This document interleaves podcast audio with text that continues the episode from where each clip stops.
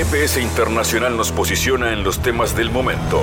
Fabián Cardoso informa y analiza la realidad latinoamericana y de integración regional en una producción de Sputnik. Sintoniza M24 97.9 FM en Montevideo y 102.5 FM en Maldonado. También puedes escuchar GPS Internacional por mundo.sputniknews.com y m24.com.uy. Un nuevo GPS Internacional, nuevo programa que hoy presenta a los dueños del mundo. ¿Quiénes son los empresarios más poderosos? Los llamados dueños del mundo, que se reúnen además anualmente en lo que se llama el Club Bilderberg donde las personas más poderosas, más ricas del planeta se reúnen. Los dueños del planeta se llama el libro que Cristina Martín Jiménez, autora, analista española, ha presentado recientemente en Uruguay. Esta española con la que hemos conversado alguna vez, que se declara como una autora políticamente incorrecta, nos presenta su nuevo libro hoy en GPS. Iremos también hacia El Salvador para seguir conociendo las políticas, muchas veces también polémicas, que presenta el presidente Nayib Bukele, sobre todo en el combate a las pandillas, en políticas de seguridad. Eh, la población de El Salvador acompaña alguna de estas medidas, pero muchas veces provocan reacciones en cuanto a los organismos de derechos humanos. Walter Faguaba, analista desde El Salvador, nos estará contando eso. Como siempre, espacio para la música, en este caso para la música uruguaya, siempre presente, le damos ese espacio en GPS y a toda velocidad entonces iniciamos nuestro viaje.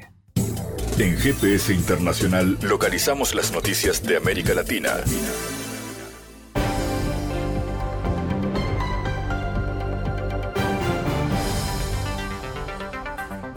Espacio de Noticias. México cumplió el pasado 18 de mayo su aniversario número 29 como integrante de la Organización para la Cooperación y el Desarrollo Económico. Sin embargo, en entrevista para Sputnik, el doctor en economía por la UAM asevera que fue en una ventana para introducir las políticas neoliberales en el país. La nación latinoamericana se sumó a la agrupación en 1994. Esto se oficializó como el decreto de promulgación de la Declaración del Gobierno de los Estados Unidos Mexicanos sobre la aceptación de sus obligaciones como miembro de la Organización de Cooperación y Desarrollo Económico, documento publicado en el Diario Oficial de la Federación el 5 de julio de este año, el último de la presidencia de Carlos Salinas de Gortari. Aunque la visión gubernamental mexicana sobre el OCDE sea la que la nación analiza desde un plano de igualdad, las políticas públicas de todos los países miembros fue una entrada formal al tipo de gobierno que necesitaba el neoliberalismo, declaró Rojas, mientras que Feregrino agrega que poco a poco se aplicaron cada vez más medidas de este mismo talante, básicamente han sido la apertura comercial, financiera,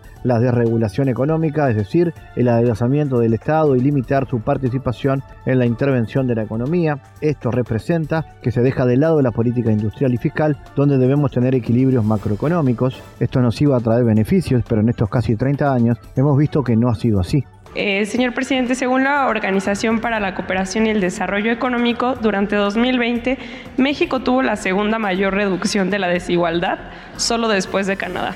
La, OCDE, esta organización, hace esta medición que publica en su informe Panorama de las regiones y las ciudades vía eh, la brecha en el poder interno bruto por habitante y las regiones donde se concentran los segmentos de mayores ingresos. Al final, esta reducción en la brecha de desigualdad obedece a su consigna por el bien de todos, primero los pobres. En la marcha observamos que muchas personas estaban muy molestas, no solo porque el INE fuera a desaparecer, sino porque usted supuestamente regalaba dinero a los pobres. Parte del racismo y el clasismo mostrado en la marcha es el odio hacia lo que su gobierno representa. ¿Usted piensa que estas movilizaciones que fueron planeadas por las cúpulas económicas que durante años se sintieron dueñas del país obedecen a sus políticas que abonan por erradicar la grosera e indignante desigualdad en México? Sí, es este, eh, un movimiento conservador en lo económico y en lo político. En lo económico, porque quieren seguir manteniendo privilegios como el no pagar impuestos, porque antes no pagaban impuestos los eh, más influyentes, los potentados, aunque Parezca increíble, no pagaban impuestos las grandes corporaciones. Ya aquí hemos puesto las listas A ver, ¿por qué no la vuelves a poner? ¿De cuánto le condonaban de impuestos a las empresas y a los bancos?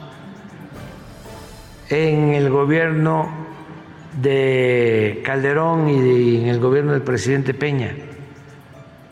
Entonces imagínense cuánto ha entrado ahora. Que este se les condonaba. Entonces, esta es una molestia. Es algo muy concreto. Pero así como esto, les puedo mencionar de cuando menos, y lo documento, 20 privilegios más. Pero ¿qué tipo de privilegios? Entonces, imagínense,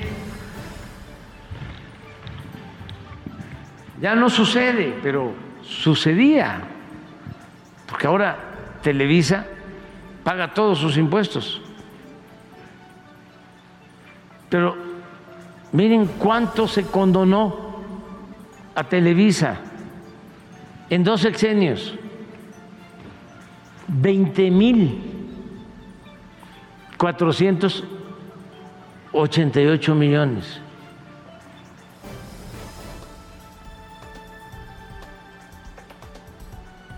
Ahí se los dejo de tarea. Es lo que tiene de presupuesto anual un Estado de la República, hasta más. Baja California Sur tiene 16 mil millones de presupuesto anual. Entonces, ¿qué es esta condonación? Es una utilidad adicional, porque al no pagar impuesto, esto se convierte en ganancia. También aclarar, era legal.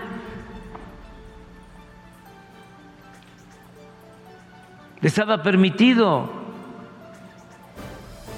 Era una facultad del presidente y del secretario de Hacienda. Por eso, ahora en la Constitución, en el artículo 28, se prohíbe la condonación de impuestos. Yo no puedo condonar impuestos.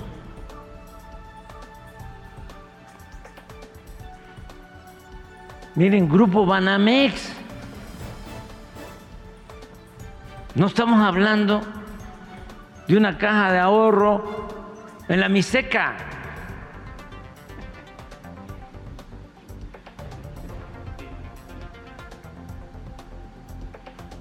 15 mil 848 millones. Hemos hecho como 120 caminos en municipios de Oaxaca. Mejor dicho, los han hecho los pobladores de las comunidades de Oaxaca con sus manos, caminos artesanales. Llevamos invertidos en los 120 caminos como 5 mil millones. Y estos son 15 mil.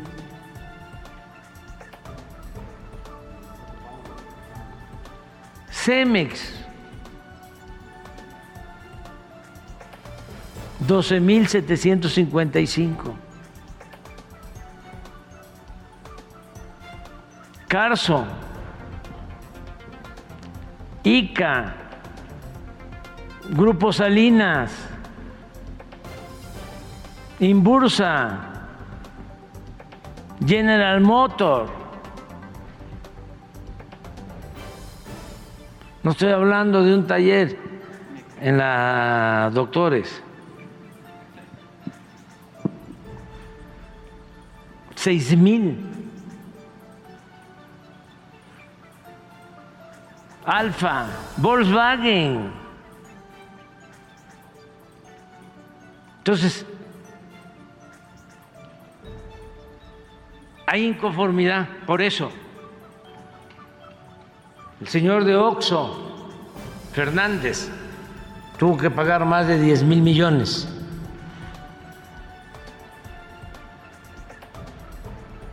No pagaba. Pues desde luego que está molesto.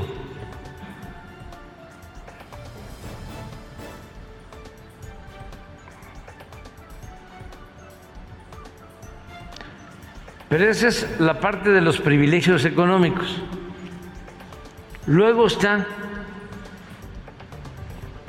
el privilegio de mandar.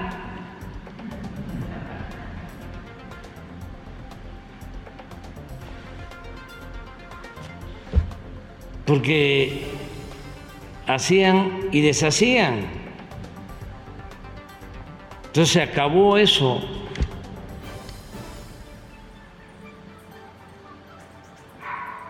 Y luego, pues el que se les eh, rindieran honores y se les eh,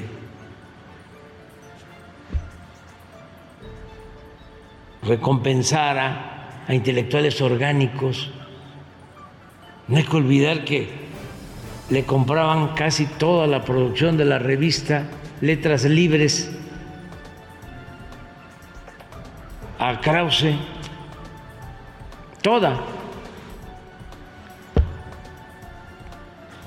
Libros, cursos. Aguilar Camín le compraban pues toda la producción de la revista Nexos, y libros, y cursos, de influencia. Argentina estudia la posibilidad de instalar el sistema de navegación satelital ruso GLONASS en su territorio, afirmó Sputnik del embajador argentino en Moscú, Eduardo Antonio Soaín, que yo sepa, todavía se está en estudio esta posibilidad. Argentina produce satélites y creo que está en una etapa de análisis técnico si son compatibles o no, no solamente con estos sistemas, sino también con otros sistemas, declaró Suasin.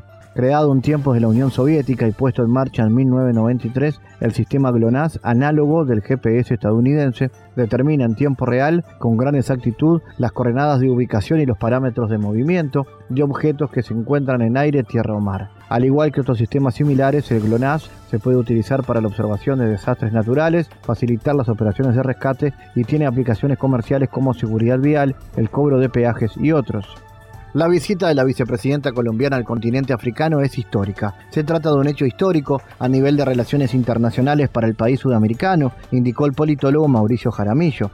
Para el experto en estudios, Jerónimo Delgado Calcedo, las oportunidades son inmensas. La gira africana de Francia Márquez, que comenzó el 10 de mayo, suscitó diferentes comentarios al interior de Colombia, mientras algunos reparaban que viajaría con una comitiva de 60 personas y que su viaje le representa al país un gasto de 350 mil dólares solo de combustibles, voces expertas trataron de remarcar la importancia de este hecho más allá de los costos económicos o el número de acompañantes y delegados que estarían junto a la vicemandataria.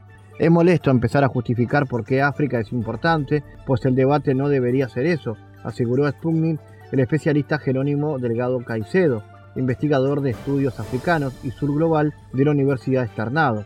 Sin embargo, en este caso, sí cabe profundizar en la necesidad de esta visita. El viaje de la vicepresidenta, con funcionarios de Cancillería y ministros de Educación, Comercio, Cultura, entre otros, es el primero de alto nivel que hace un gobierno colombiano para darle impulso a las relaciones diplomáticas con el continente africano. En términos de contactos, hubo una visita de Ernesto Sampera a África, pero no se hizo en condición de jefe de Estado, sino como presidente del movimiento de países no alineados, la plataforma de naciones surgidas como alternativa a Estados Unidos y Unión Soviética durante la Guerra Fría. Desde Samper ha habido visitas o intentos de acercamiento, pero sin la preparación y expectativas del viaje que está liderando la vicepresidenta. Por ejemplo, el expresidente Santos hizo avances en materia de relaciones, pero sin buscar resultados diplomáticos. Hubo cooperación durante el gobierno de Santos en temas como interdicción de drogas, seguridad y desmovilización. Y en el gobierno de Duque, la vicepresidenta y canciller María Lucia Ramírez visitó Marruecos en el noroccidente africano. Samper abrió una puerta para que los gobiernos que pasaron no quisieron explorar, apuntó en diálogo con Sputnik el politólogo Mauricio Jaramillo. Bajo ese contexto consideró que el viaje de Francia Márquez a Sudáfrica, Kenia y Etiopía es un hecho histórico a nivel de relaciones internacionales. El gobierno de Bielorrusia ofreció asistencia a los países de América Latina para dejar de depender de las materias primas a través de la innovación. Muchos países latinoamericanos tratan de huir de la dependencia histórica de sus economías de las materias primas mediante el desarrollo innovador acelerado y Bielorrusia puede ofrecer en este ámbito asistencia eficaz, declaró el ministro de Exteriores al concluir una reunión con su homólogo nicaragüense Denis Moncada en Minsk, América Latina, subrayó el canciller bielorruso, constituye uno de los centros políticos y económicos del orden mundial multipolar que está formando y un mercado perspectivo con 650 millones de habitantes.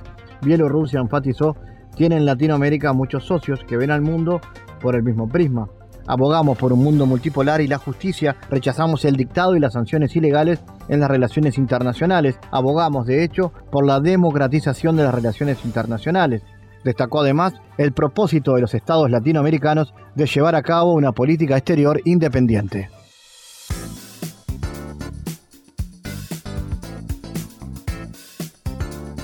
Bueno, el presidente de El Salvador, Nayib Bukele, anunció que ordenó un cerco militar y policial sobre el municipio de Nueva Concepción, en el norte del país, donde en la víspera murió un agente de policía en un choque con bandas delictivas. Desde esta madrugada establecimos un cerco de seguridad alrededor del municipio de Nueva Concepción, con más de 5.000 elementos de las Fuerzas Armadas y 500 de la Policía Nacional Civil, en búsqueda de los responsables del homicidio y toda la estructura de pandilleros y colaboradores que se esconden en el lugar, informó Bukele en su cuenta de Twitter.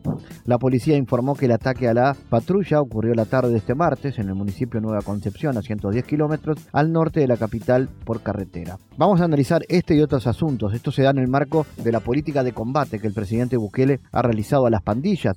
Allí está en El Salvador Walter Walter, ¿cómo analizas la medida de Bukele ante la gravedad de este hecho y cuál es el grado de aceptación de la población respecto a la propuesta de control territorial que ha llevado adelante el presidente? Muy buenas, eh, estimado, gusto saludarte de aquí de Salvador, es un gusto estar contigo nuevamente y para los que nos escuchan.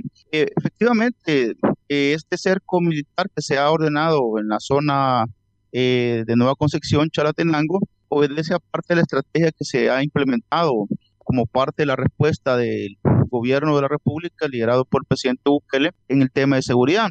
Hay que contextualizar un poco la situación, ya que usualmente el territorio en el cual ocurrió este lamentable hecho, que es el asesinato de un efectivo, eh, de un miembro de la Policía Nacional Civil, ocurre en un departamento que antes del régimen se había mantenido bastante eh, libre del tema pandilleril siendo un, departamento, todo lo que es Chalatenango está en la zona norte, 33 municipios, el que tiene más, tiene más municipios, extensivamente más grande y por lo tanto con una zona que podría ser en este momento considerada, digámoslo de esta manera, estratégicamente para, para los segmentos de las pandillas que han quedado todavía libres, una zona de atención, precisamente por, por haber sido una de las zonas menos críticas anteriormente. Este hecho ocurre en un momento en el cual también se va a prorrogar el régimen de sección nuevamente y también en el marco de un periodo pues, ya el preelectoral que estamos en el país para el otro año, lo cual significaría también en términos de las acciones y contexto significativa. Pero más que eso, hay una, hay una certeza clara en la visión que tiene en este momento la presidencia de la República, que cualquier vida y toda vida vale. Es decir, no hay, una, no hay un escarnio en considerar eso. Eh, por el caso, una de las connotadas dirigentes de la oposición del país planteaba que esta acción tomada por el Ejecutivo eh, era, era todo un espectáculo por la vida de un policía asesinado. Y precisamente eso marca la diferencia entre por qué el presidente Bukele tiene la aceptación y por qué la oposición al presidente Bukele no tiene aceptación. Porque precisamente esos discursos planteados desde los sectores de la oposición son los que lo llevaron precisamente a la situación que están. Y de ahí que el presidente Bukele pues tenga esa aceptación en considerar esto. Efectivamente, el objetivo es eh, de tener esta estructura, porque lo que se ha ido planteando con el plan control territorial es efectivamente esa parte, reduciendo las posibilidades de las pandillas de reorganizarse. Este tipo de hecho muestra, y, lo que ha demostrado, es que los grupos criminales mantienen ciertas zonas donde están queriendo controlar o reagruparse. Entonces no solamente es el, eh, atender el tema de este grave eh, hecho, sino también estratégicamente ir reduciendo su accionar. Lo mismo ocurre en otros municipios donde se han hecho cercos, donde se han encontrado ciertos núcleos. Hay que decirle al, que nos escucha que las pandillas como organizaciones criminales terroristas controlaban el territorio de una manera bastante eh, sagaz, inclusive superando capacidad del Estado en su momento y ante la unencia de los políticos eh, y las falta de decisiones y determinaciones, no se logró detenerlas o contenerlas. En este caso, eh, lo que se busca es la efectividad y cualquier vida, cualquier vida, independientemente que sea vale. Eso muestra eh, un compromiso, digámoslo de esa manera, del Ejecutivo por poder detener estos grupos. Se había naturalizado tanto en el país los asesinatos y homicidios de, de, policía, de cualquier ciudadano, que una vida más, una vida menos era estadística. Hoy se tiene en cuenta y creo que hay una efectividad precisamente en la captura y de hecho se ha visto eh, que los homicidios que se han desarrollado o ejecutado son fácilmente controlables. Eso obedece a que se ha logrado o se ha posicionado la posibilidad de reducir las capacidades de los grupos criminales. Ahora, esto no solamente es un hecho que marca una atención en la visión de la política pública del Ejecutivo, sino que también en la gente, en la población, cala como un claro mensaje direccionado y con todas luces de que hay un Estado que responde por sus ciudadanos. Eso provoca que el presidente Bukele, lejos de cuatro años, controversias, eh, un lobby internacional completamente volcado contra su persona, los medios, muchos medios, eh, bueno, un, un, debate público alrededor del presidente Bukele mantenga una aceptación eh, por encima del 80% en unos casos, 90% en otros, de la mayor parte de la población, lo cual favorablemente le da a él un rédito, un, una robustez de capital político a partir de acciones como estas. ¿Y cómo han sido eh, los resultados de ese combate al delito que ha planteado? ¿Y qué otras cosas se pueden hablar de la gestión de Bukele que hayan sido destacables, destacadas? Bueno, en buena parte, digámoslo, el, el, tema estaba bien vinculado a, un, a varios factores, digámoslo, de, del, espectro criminal. Yo, le digo siempre a las personas, eh, el espectro criminal es complejo, amplio y, y tiene varios matices. Las pandillas eh, no solamente controlaban el tema de homicidios, también había otro delito muy fuerte que era la extorsión. Obviamente el homicidio era el arma con la cual se hacía la extorsión, porque si alguien no pagaba su, su dinero, pues imagínate alguien vendiendo eh, que alguien vendiera chivos en, la calle, por ejemplo, tenía que pagarle a, un pandillero cierta cantidad de dinero, si no lo hacía el siguiente día te mandaba a matar.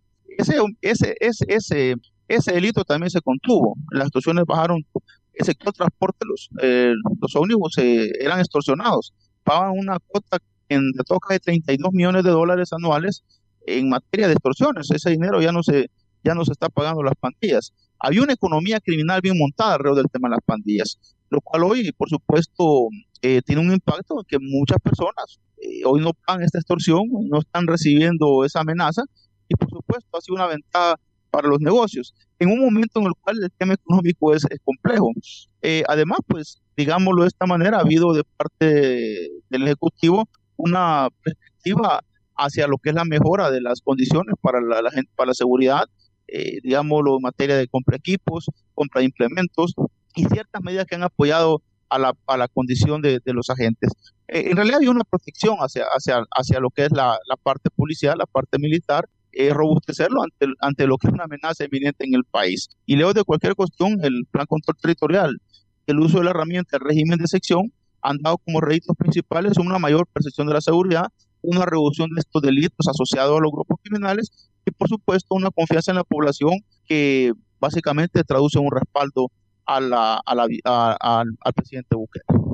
Obviamente con medidas que han tenido, obviamente, su, su polémica, sobre todo a nivel eh, internacional. Quiero preguntarte, Walter, en ese sentido, eh, ¿se está transformando Bukele en un modelo a seguir en materia de seguridad? ¿Por qué Bukele es criticado y en algunos casos valorado también por izquierda y por derecha en América Latina. Sí, eh, de hecho muchos hablan de, un modelo hacia la persona del presidente Bukele y la gestión que se ha elaborado en materia de seguridad. Yo, yo creo y soy, soy coherente en eso. Cada país, cada, lugar tiene sus propias particularidades, eh, sus propios problemas y cómo lo abordan de cada situación. Posiblemente yo en, un par de ocasiones que hemos logrado eh, viajar al pueblo de Sudamérica, en otros lugares que hemos estado, sí la delincuencia uno la, la en cada lugar, pero muchos han tomado la, visión del presidente Bukele por un lado porque realmente es un líder que está generando, digamos, los réditos populares, donde cualquiera quiere subir y quiere ser un Bukele,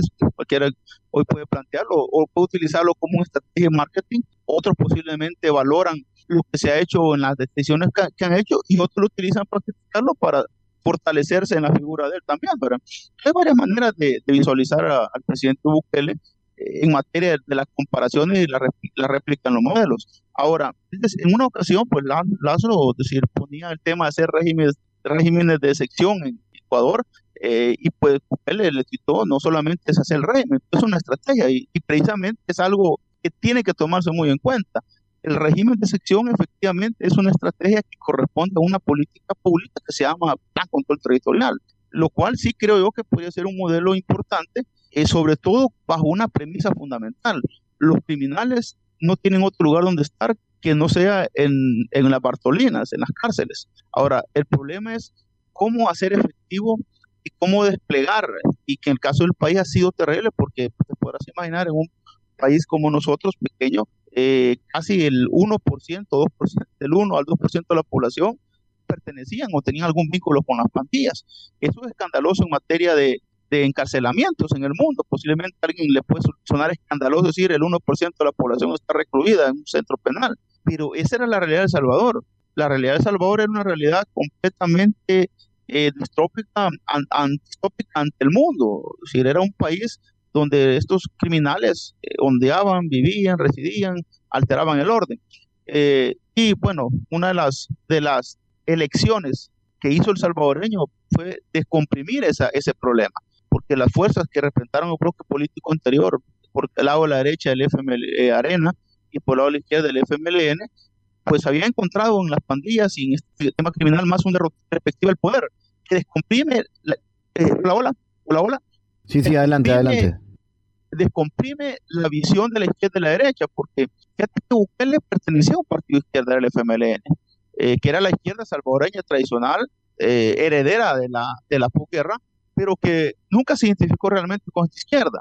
Su círculo cercano, si bien es cierto, había personeros de izquierda, también había personas muy cercanas a la derecha. Él le hace un encuentro, digámoslo así, de consenso, yo le digo un gran consenso, que descomprime la base política del FMLN, que es izquierda, algunos sectores de la derecha, crea una fuerza política la cual en este momento los estudios que hacemos nosotros en materia de opinión pública, de ideologías políticas, la gente se tira hacia el centro, descomprime esas, esas extremas y las encierra en un centro que tiene varias vertientes y todavía, lo decimos todavía, ese ADN no está todavía definido completamente, sí bien planteado, pero no definido, y hace precisamente que Bukele sea admirado por izquierdas o por derechas.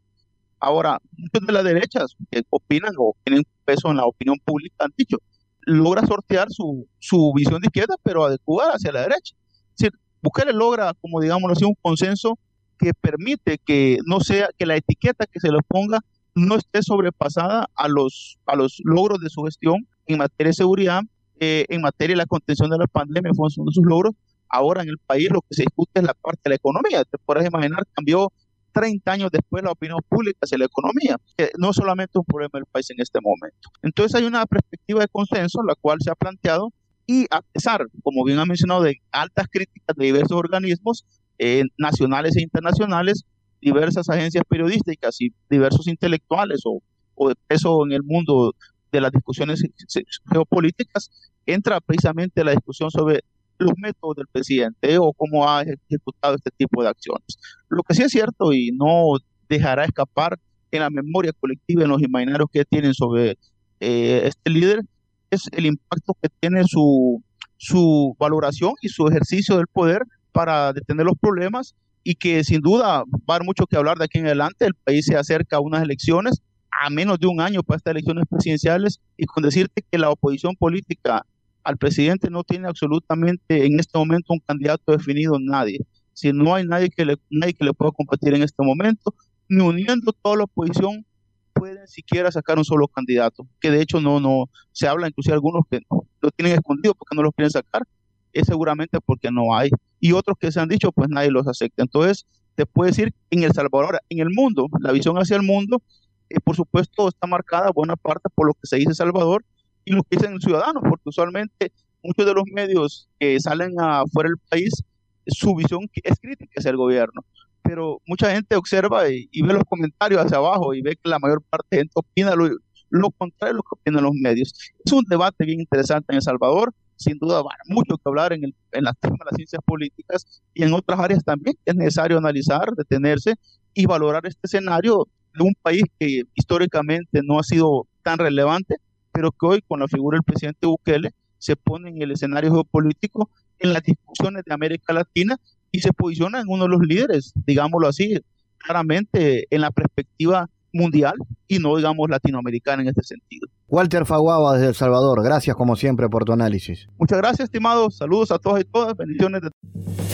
Analizamos los temas en GPS Internacional.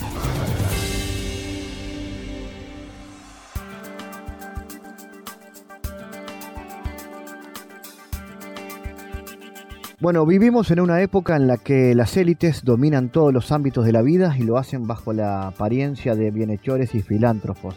Miramos a grandes hombres con admiración, personajes como Elon Max, eh, Max Zuber, Bill Gates o Mohamed bin Salman, que no solo figuran en el top de los más ricos, sino que también poseen gigantescas empresas y grandes conglomerados financieros. De eso habla un libro que se llama Los Dueños del Planeta y que Editorial Planeta justamente ha presentado en Uruguay, antes obviamente de haber recorrido el mundo, porque su autora, Cristina Martín Jiménez, que está en contacto con nosotros, bueno, ha tenido ya una sólida experiencia en libros de este tipo. Primero, la pregunta disparadora, Cristina, dándote la bienvenida a GPS, a esta producción de ¿Quiénes son los dueños del planeta y cómo actúan? Hola Fabián, encantada. Los dueños del planeta son algunos de los nombres que se, que se conocen popularmente porque a muchos les encanta presumir, salir en los medios de comunicación, como pueden ser Mark Zuckerberg, Elon Musk, eh, Bill Gates. Sin embargo, hay muchos otros que suelen estar en la trastienda, que trabajan en esas grandes,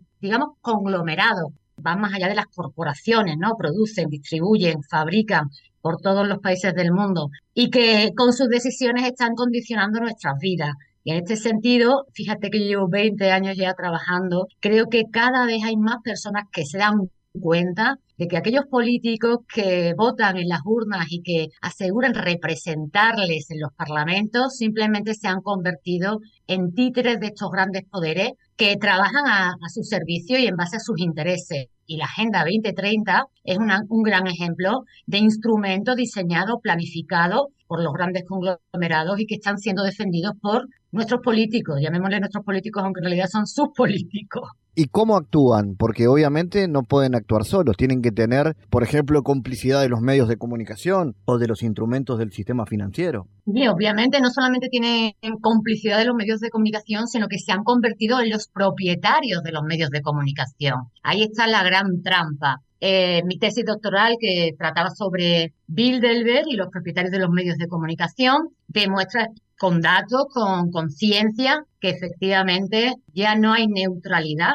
que el periodismo no es neutral, que sirve a los intereses de estas grandes corporaciones. Lo hemos visto durante la pandemia de la Organización Mundial de la Salud, que es una organización privada donde nos han eh, secuestrado en nuestras casas, donde han paralizado la actividad económica, condenando a la ruina a los pequeños y medianos empresarios y acto seguido han llegado los grandes fondos de inversión como eh, BlackRock, eh, que, cuyo CEO sale en mi libro, ¿no? Larry Fink, o Stake Street, o Fidelity, o los que se han reunido también estos días, los que se reunieron la semana pasada en Bilderberg, como Goldman Sachs, y vienen a comprar cadenas hoteleras, vienen a introducirse en el ocio, en el fútbol, en todos los sectores productivos. Y de esa manera lo que estamos viendo que la dinámica del poder de los grandes fondos financieros de la economía es que cada vez la concentración de riqueza está en menos manos Y esto es un gran peligro, pero es uno de los grandes objetivos con los que se fundó eh, Bilderberg, ¿no? Hace ya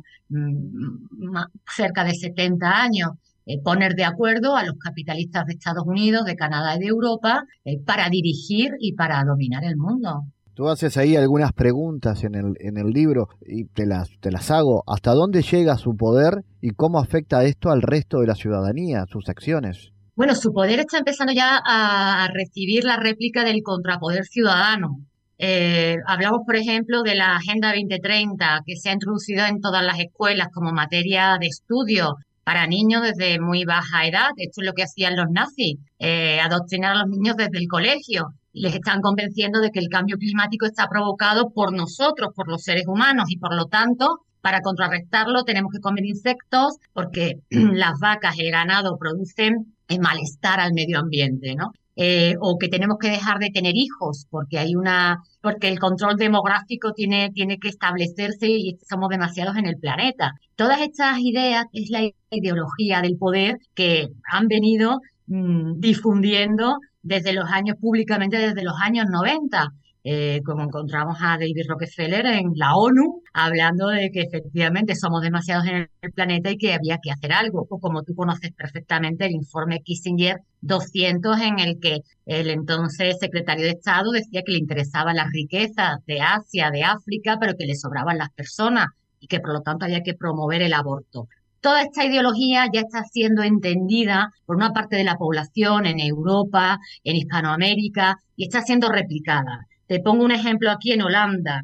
El presidente, el, primer ministro holandés estuvo la semana pasada en Bilderberg, Rutte, es uno de los habituales desde hace mucho tiempo, uno de los títeres elegidos desde hace tiempo en estas reuniones, y él es el que está lanzando pues grandes subvenciones a los países, en los países bajos para pagar em, a los ganaderos y a los, y a los agricultores para que dejen de trabajar, ¿no? Y cedan esas tierras al Estado. En Estados Unidos ya el mayor latifundista es Bill Gates y vemos cómo con la excusa de salvar el planeta o la excusa de salvar vidas durante esta pandemia que se planifica, que es absolutamente planificada, pues se van apropiando de la propiedad privada. Es el eslogan de, del foro de Davos que está en connivencia con, con Bilderberg, eh, no tendrás nada y serás feliz. Y para convencernos de que les cedamos todas nuestras posesiones, pues tienen que adoctrinarnos, te digo, desde, desde las escuelas, en los medios de comunicación, en la cultura popular, pagan a influencers para que lancen estas ideas de no tener hijos, de comer insectos, como estamos viendo a actores y actrices de Hollywood propagando pues estas doctrinas pseudo religiosas.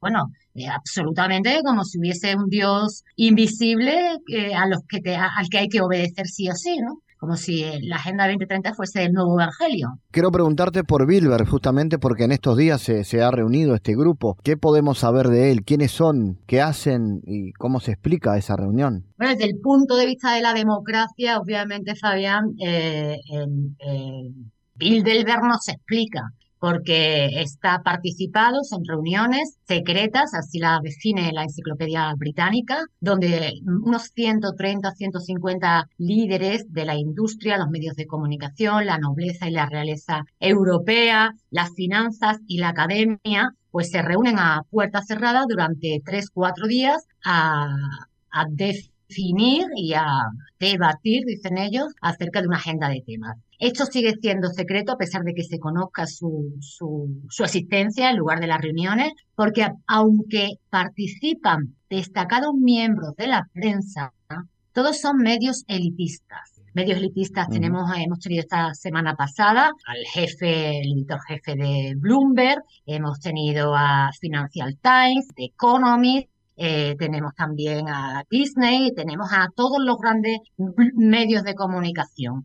Y en este sentido, hace tiempo que no invitaban a los finlandeses. Hay un grupo de comunicación, Ottawa Media, que es de Finlandia, que precisamente es uno de los, temas que yo traté en mi libro. Y están ahí, ¿por qué? Porque una de las claves a debatir ha sido el futuro de la OTAN y el futuro de la guerra en Ucrania, que en realidad es el futuro de la guerra de la de la OTAN contra Rusia. Y en este sentido es muy interesante porque no solamente han invitado a la primera ministra finlandesa y al, obviamente, a, Stoltenberg, el actual secretario general de la OTAN, sino a la que uno de los nombres que suenan como la futura secretaria eh, de la OTAN, que es la ministra, la señora Christine Freeland, que una ministra canadiense, que además su abuelo fue un director de medios de comunicación propagandísticos de Hitler. Con lo cual vemos de nuevo cómo eh, siguen potenciando la guerra. Ha estado Borrell, que es el alto representante de la diplomacia de la Unión Europea, el que hablaba del jardín, de que los europeos vivimos en un jardín y que los demás, el resto del mundo, son salvajes. Y este señor que debería estar trabajando, porque ese es el cargo que tiene de diplomático al servicio de la paz, pues desde que comenzó el conflicto en Ucrania no ha hecho más que trabajar, es un gran belicista, no ha hecho más que trabajar por el desarrollo de la guerra. La semana pasada estuvo también el, ministro ucraniano de, Exteriores y, vamos a ver qué, es lo que nos espera en las próximas fechas, porque hay dos corrientes. Una es defender, ha habido dos corrientes dentro de Bilderberg. Una, defender el fin de la guerra, que comiencen las negociaciones con Rusia, y la otra ha sido la continuidad mm, de la guerra, respaldada, como bien sabe, por Gran Bretaña. Pero más allá de este club hay otros, ¿no? Hay otros grupos de poder de que también forman parte y que toman decisiones que impactan luego en todos nosotros. Sí, efectivamente, hay otros grupos de poder considerados supranacionales, como puede ser el Foro de Davos, pero mm, o, puede ser la Comisión Trilateral que integra a Japón, Estados Unidos, Europa y Japón, o puede ser también otros clubes que van naciendo en las universidades, ¿no? Muy, muy populares también por los libros que se han escrito en Estados Unidos, como la School and Bonds o el G7, eh, la misma ONU, otra estructura de poder. La historia es que siempre vemos, solemos ver a los mismos rotando por estas reuniones. Y sin embargo, cuando dentro de una semana se vaya a celebrar el G7 o se celebre la cumbre de la OTAN, que suele celebrarse, celebrarse también a principios de, verano, esas cumbres son absolutamente difundidas por la prensa, son de sobra conocidas, se emiten declaraciones públicas por parte de todos los participantes y sin embargo en Bilderberg no. ¿Por qué?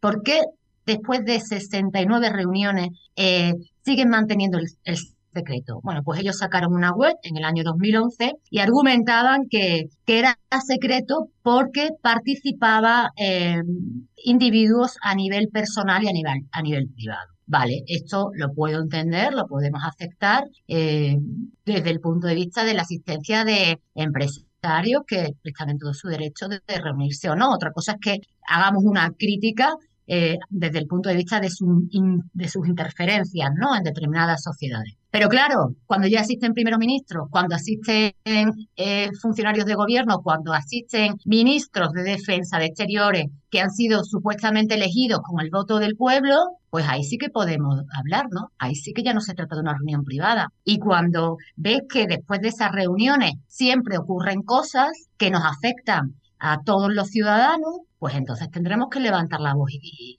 denunciar, ¿no? Esto es una mancha negra en sociedades democráticas, pero bueno, ya sabemos que no vivimos en sociedades democráticas, que lo que está hoy mm, en boga en Occidente, en Hispanoamérica, en Europa, en Canadá, son regímenes plutocráticos políticos que están absolutamente al servicio del dinero, al servicio de grandes fundaciones como la Fundación Ford, la Fundación Bill y Melinda Gates, la Fundación Chan Zuckerberg, eh, y que realmente pues han dado la espalda al pueblo, pero como quieren incidir y como, como comentaba antes, el pueblo se está dando cuenta, ya son demasiados años, no se puede engañar siempre durante todo el tiempo. Y en los Países Bajos, por ejemplo, ya hay un partido formado por los ganaderos y los agricultores en contra de la Agenda 2030. Aquí en España, hace unos 10 días también Hubo una gran manifestación de los agricultores en la calle contra esa Agenda 2030, financiada por estos individuos que se han reunido en Bilderberg, o se reúnen en el Foro de Davos, o que se reúnen en otros centros de poder,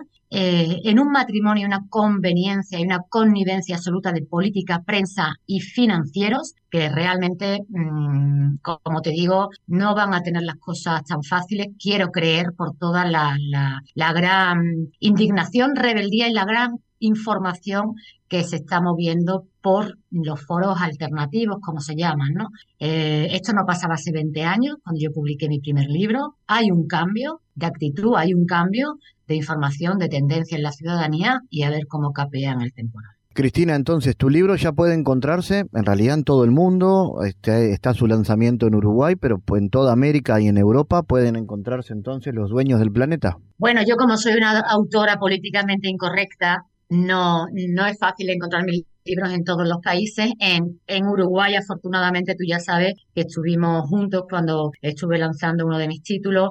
Recuperaron un título que a mí me habían censurado aquí en España, los amos del mundo al acecho, en el que ya hace 13 años advertía de las últimas tácticas, eh, armas de guerra de estas élites para acaparar el poder y el control, como era la táctica de la pandemia, la táctica del cambio climático provocado por el hombre y la táctica de la creación de líderes artificiales.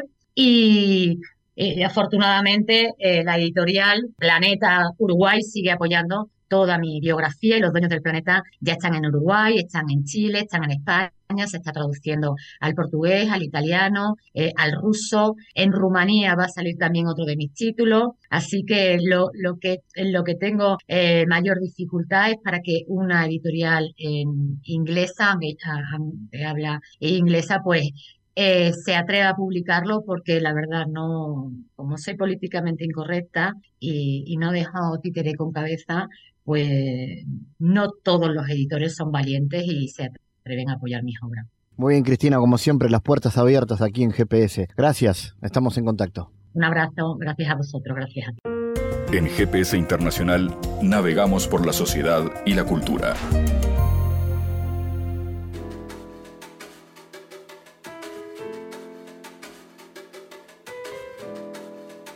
Bueno, Milongas Extremas, esta banda que ha estado sonando ya hace un buen tiempo en la música uruguaya con gran repercusión, se ha unido al enano eh, Sebastián Texeira, al Cebolla y al Mandril de la Vela Puerca para hacer una hermosa versión del tema Dice, un conocido clásico de la vela. La canción, junto al videoclip que fueron grabados en el auditorio del Sodre de Montevideo, ya está disponible en varias plataformas. Y esta es por lo que tengo entendido, una, una de las tantas canciones que van a estar circulando pronto en la víspera de un show que en agosto Milongas Extremas va a tener también. Vamos a recibir con mucho gusto a Santiago Martínez de Milongas para que nos cuenten en qué andan. Bienvenido Santiago y cómo van estas movidas, estas canciones y la preparación del show. Eh, divino, la verdad. Este, te diré que está buenísimo poder materializar estas cosas que suceden, como esto que pasó con Dice, que bueno, sucedió en agosto del año pasado fue un, show que hicimos que lo transmitió también este TV Ciudad.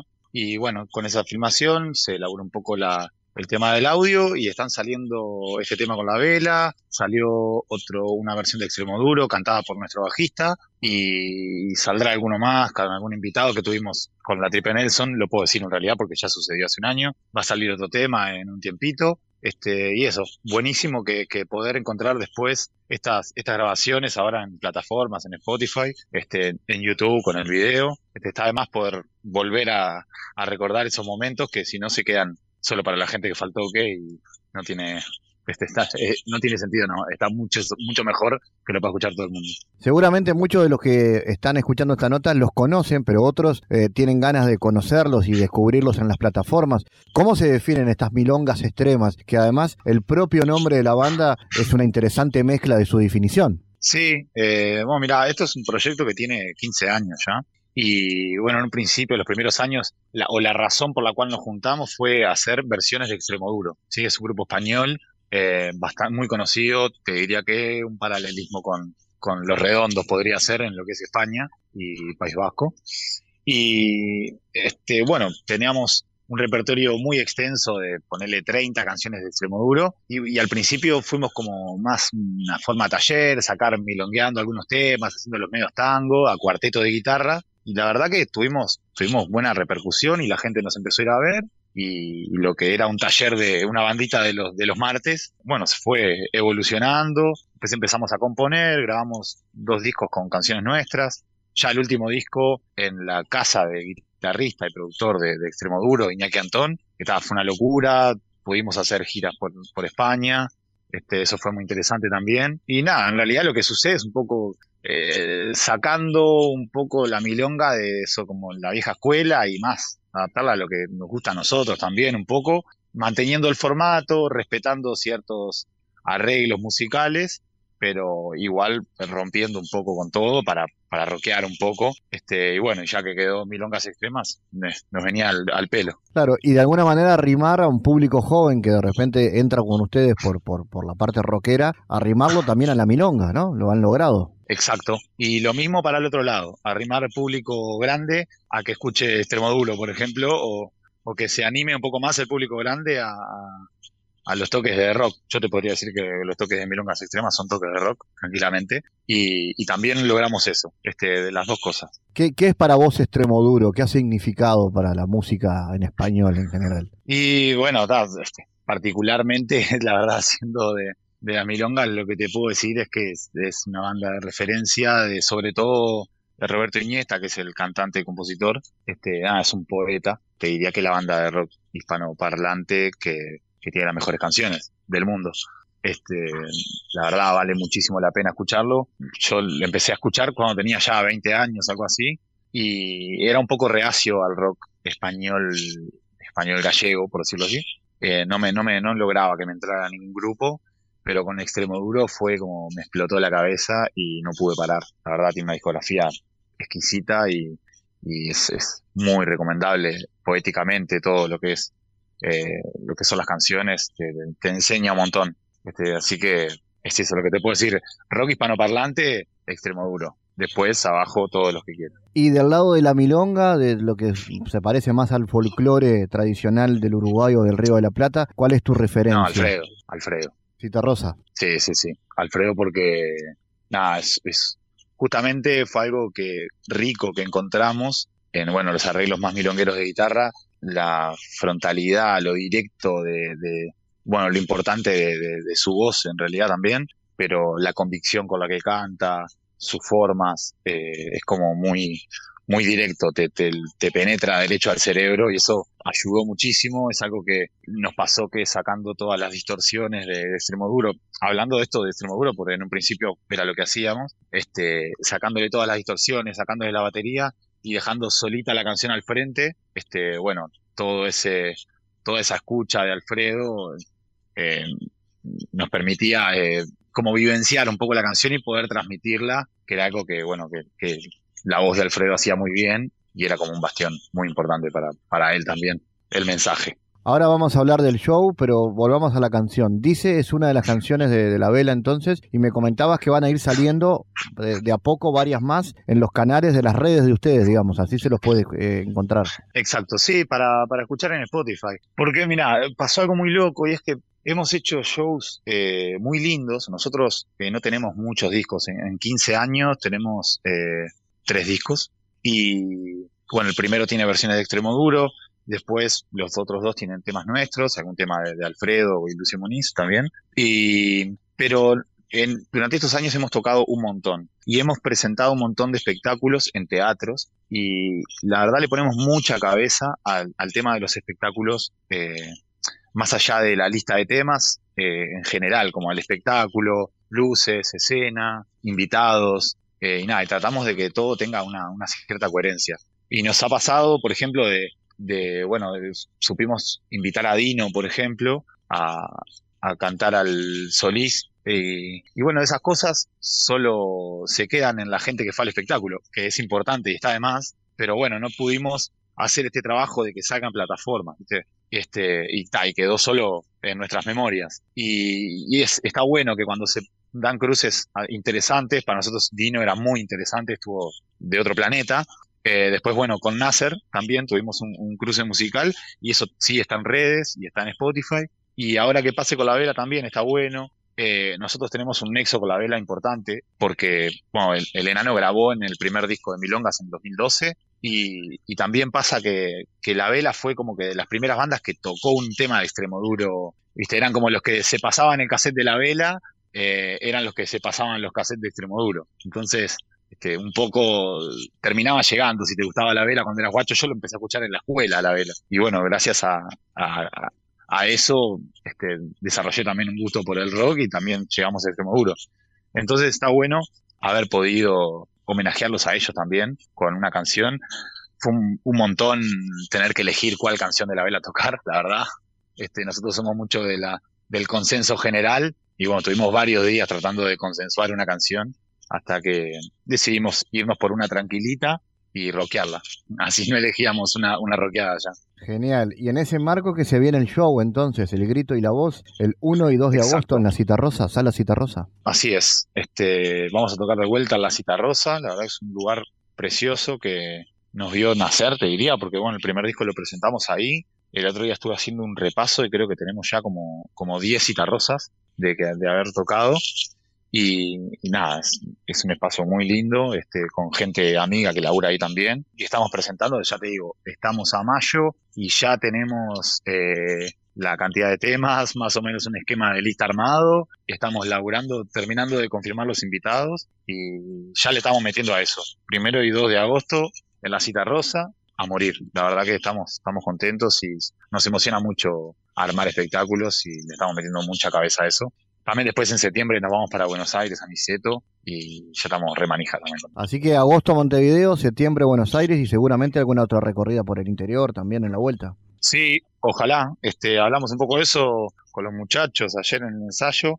Este, la verdad que el post pandemia eh, limitó un montón y eso que nosotros somos un grupo que al no tener baterías, no tener equipos, tenemos un traslado bastante más, más eficiente, eh, nos cuesta un montón eh, salir al interior. Es, nos resulta más fácil ir a Buenos Aires a veces que ir a tocar a Paysandú, que me encantaría ir mil veces más, pero, pero vamos a ver cómo se, cómo se desarrolla el año. Este, la verdad que el post pandemia a los, a los boliches y a todas esas cosas los, los complicó. Disculpame que me ponga a hablar de la pandemia, pero es inevitable. Está muy bien. Bueno, en periodo de reactivación entonces y de movimiento para estas milongas extremas que se están presentando en agosto, entonces en la Sala Cita Rosa y que sus canciones están sonando en Spotify. Gracias, Santiago Martínez. Bueno, Felipe, muchísimas gracias a vos por el espacio y ojalá los podamos saber. A los que no conozcan Milongas, eh, está muy bueno todo lo que está en redes, pero en vivo está muchísimo mejor. El mundo en GPS Internacional. En diálogos geopolíticos analizamos diversos asuntos que atañen a la política mundial, desde el abordaje de los ámbitos multilaterales de articulación política a nivel global hasta las cualidades y los propósitos de las configuraciones regionales, tanto en América Latina así como en otras regiones. Nuestro objetivo es poner foco a una gran diversidad de temas que atañen a la geopolítica en el mundo contemporáneo. Para eso vamos a recibir a Santiago Caetano, aquí en GPS. Bienvenido, Santiago. ¿Cómo te va, Fabián? Hoy retomaremos el texto Kant, Leos Liberales y Relaciones Internacionales de Michael Doyle, quien expone las premisas básicas de la teoría de la paz democrática, la cual se sustenta a partir del legado del liberalismo republicano, acorde a la perspectiva del filósofo alemán Immanuel Kant. En este sentido, el autor advierte el contraste entre el modo de relacionamiento que se da entre estados exclusivamente liberales y entre estados liberales y no liberales. Y con respecto a ello, alega que las relaciones entre estados liberales tendrían a ser más pacíficas, advirtiendo que históricamente los países con regímenes democráticos no se habrían declarado la guerra entre ellos. ¿Los estados liberales son realmente pacíficos? Bueno, en su texto, Doyle advierte la incapacidad de los regímenes liberales en promover la paz fuera del mundo liberal. Y sobre ello, dice que en las relaciones externas, el liberalismo avanza particularmente hacia el error que implica la incertidumbre política que es introducida por la ambigüedad moral de los principios liberales que gobiernan, por ejemplo, la distribución internacional de la propiedad. ¿Y cuáles son las fallas que señala el autor Santiago? Bueno, en particular se observa la falla de estados o alianzas de estados liberales con considerable poder estructural en el sistema internacional en crear sociedades liberales por medio de la intervención en estados débiles, que no tiene régimen de ese tipo. Y en este sentido, Doyle señala que en este tipo de políticas han sucumbido a intervenciones imperiales que no se han sabido sostener y de las cuales no se ha sabido sacar provecho. Otro aspecto importante es lo que señala Doyle con respecto a los fracasos del liberalismo en promover la paz por fuera del mundo liberal. Eh, a partir del destaque de que fuera de la Unión Pacífica, los regímenes liberales, igual que otros estados, están dentro del sistema de guerra internacional que Hobbes y los realistas describen. Bueno, sobre esto continuaremos hablando en la próxima columna. Gracias Santiago por tu aporte a GPS Internacional. Gracias Fabián, hasta la próxima. GPS Internacional, una producción de Sputnik con la producción periodística de Santiago Caetano, siguiendo los temas más importantes de la agenda latinoamericana y con visión global. Esta producción de Sputnik que se despide y que nos invita también a que nos sigan a través de las redes sociales. En Twitter somos GPS Inter y estamos también en Facebook, GPS Internacional. Fabián Cardoso en GPS Internacional junto a los protagonistas analizó la realidad. Una producción de Sputnik por M24, 97.9 FM en Montevideo y 102.5 FM en Maldonado.